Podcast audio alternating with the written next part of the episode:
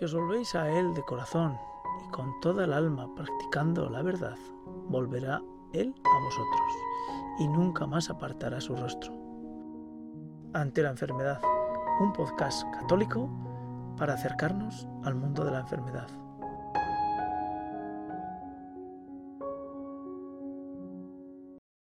Bueno, pues eh, hoy tenemos a bueno, San Pablo, una figura relevante dentro de la cristiandad y una figura que Raúl nos trae en Ante la enfermedad con el fin de hacernos ver en qué medida la fuerza y el poder que viene de Cristo nos ayuda a atravesar ese periodo o ese momento o esa circunstancia que no, se separará de nosotros, que es la enfermedad. ¿Por qué San Pablo, Raúl? Bueno, yo creo que San Pablo es el, a mí es un personaje que me ha marcado muchísimo. Em, la primera vez que escuché que San Pablo decía, cuando soy débil, entonces soy fuerte, me sedujo, me sedujo, porque intuí que esto tenía que ser verdad. Y luego la experiencia que yo he tenido, mi experiencia en los momentos de debilidad, he visto que eso que decía San Pablo era muy profundo.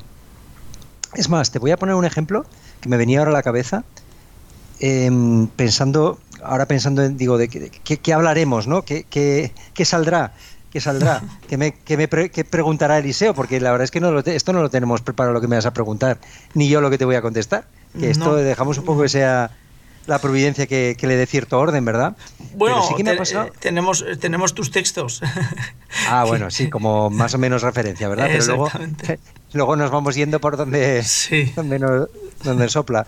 Pues esta mañana, fíjate, me he levantado eh, y he salido de casa rezado, que digo yo. Bueno, pues he hecho pues, la oración con mi mujer, hemos rezado los laudes con un cuarto de hora de oración silenciosa y tal.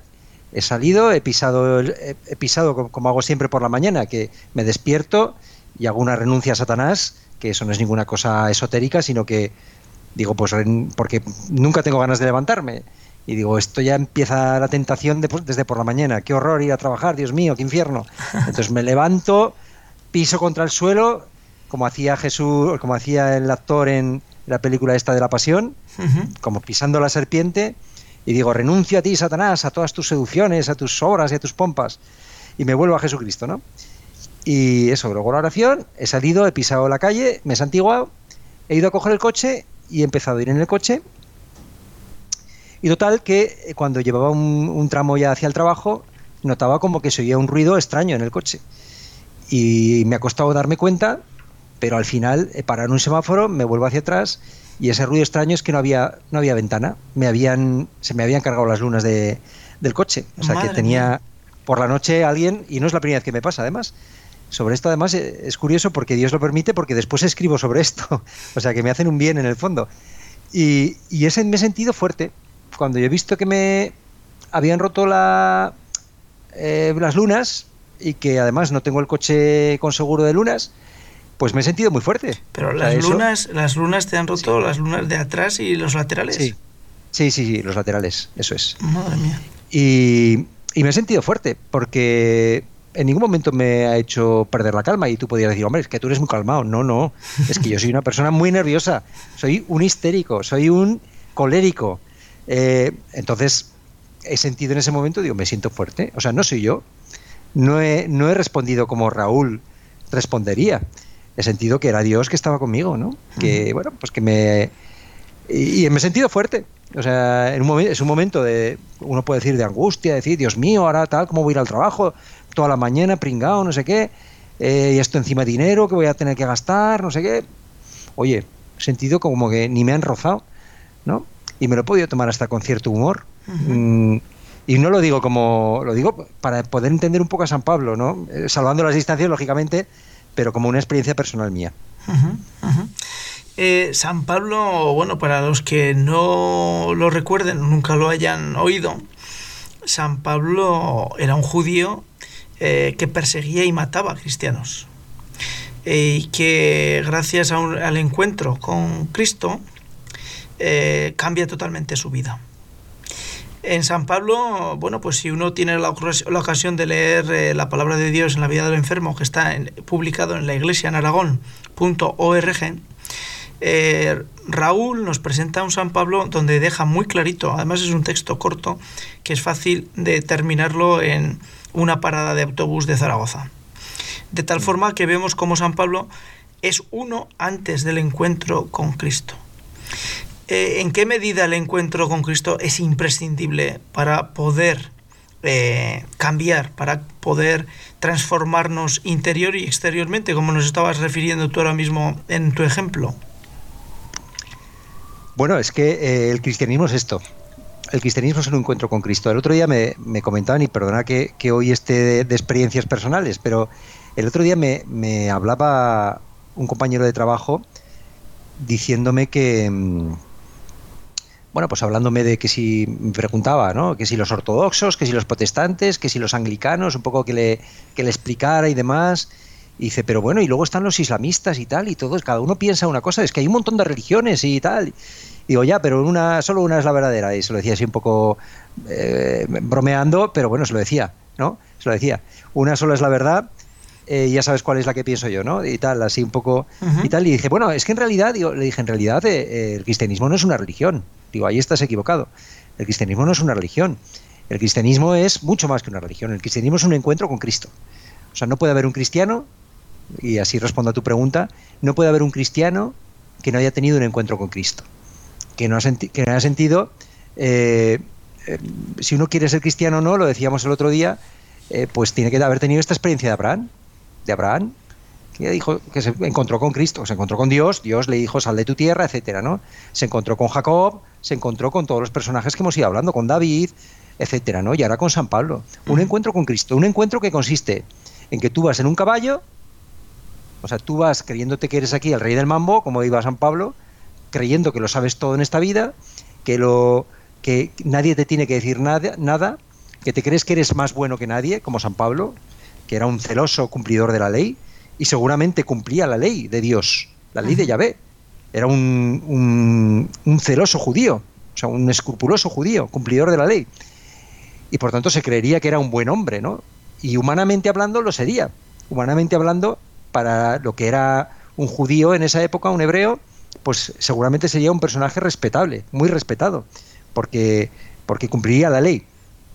Y bueno, pues eh, tras ese encuentro, San Pablo descubre la verdad, y la verdad es que él, eh, estando en un caballo, era un pobre desgraciado, y estando tirado por el suelo, ciego, habiendo sido cegado por Jesucristo, eh, se, dio, se dio cuenta de casi todo, lo se dio cuenta de todo lo equivocado que estaba. que, la verdad, que la verdad no está en la ley. Eh, en fin, podemos empezar aquí a hablar de tanto. Eh, eh, lo que en San Pablo, tras ese, ese golpe lumínico que le derriba del caballo y que le ciega, por lo tanto, San Pablo comienza su experiencia en Cristo con una enfermedad, que es una ceguera, que no es ninguna tontería, es decir, perder la visión totalmente. Y recordemos que cuando Pablo pierde su visión, nadie le garantiza que la vaya a recuperar. Es decir, que Pablo sufre el horror de la ceguera desde el momento que cae en el caballo hasta que vuelve otra vez a recuperarla. Esos eh, tiempo, ese tiempo, que desconozco si serían días o semanas o meses, él convive con la enfermedad de la ceguera y es lo que comienza a transformar a Pablo interiormente. Esa enfermedad...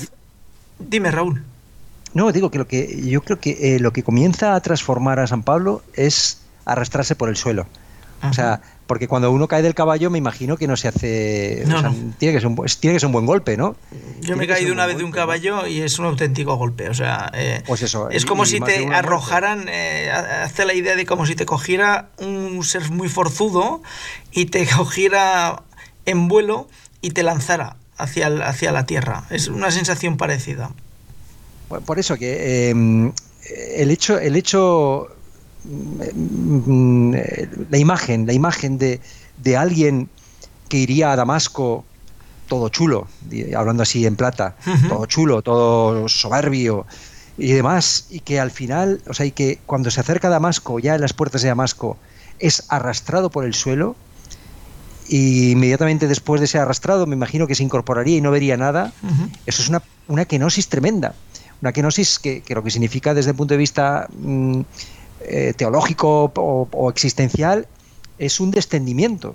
Un descendimiento. Es decir, que esto es real, un descendimiento real porque baja del caballo, ¿eh? baja del caballo al suelo, y un descendimiento eh, existencial, un, un descendimiento espiritual, porque él baja también de creerse que era el primero, el más importante, a ser el último.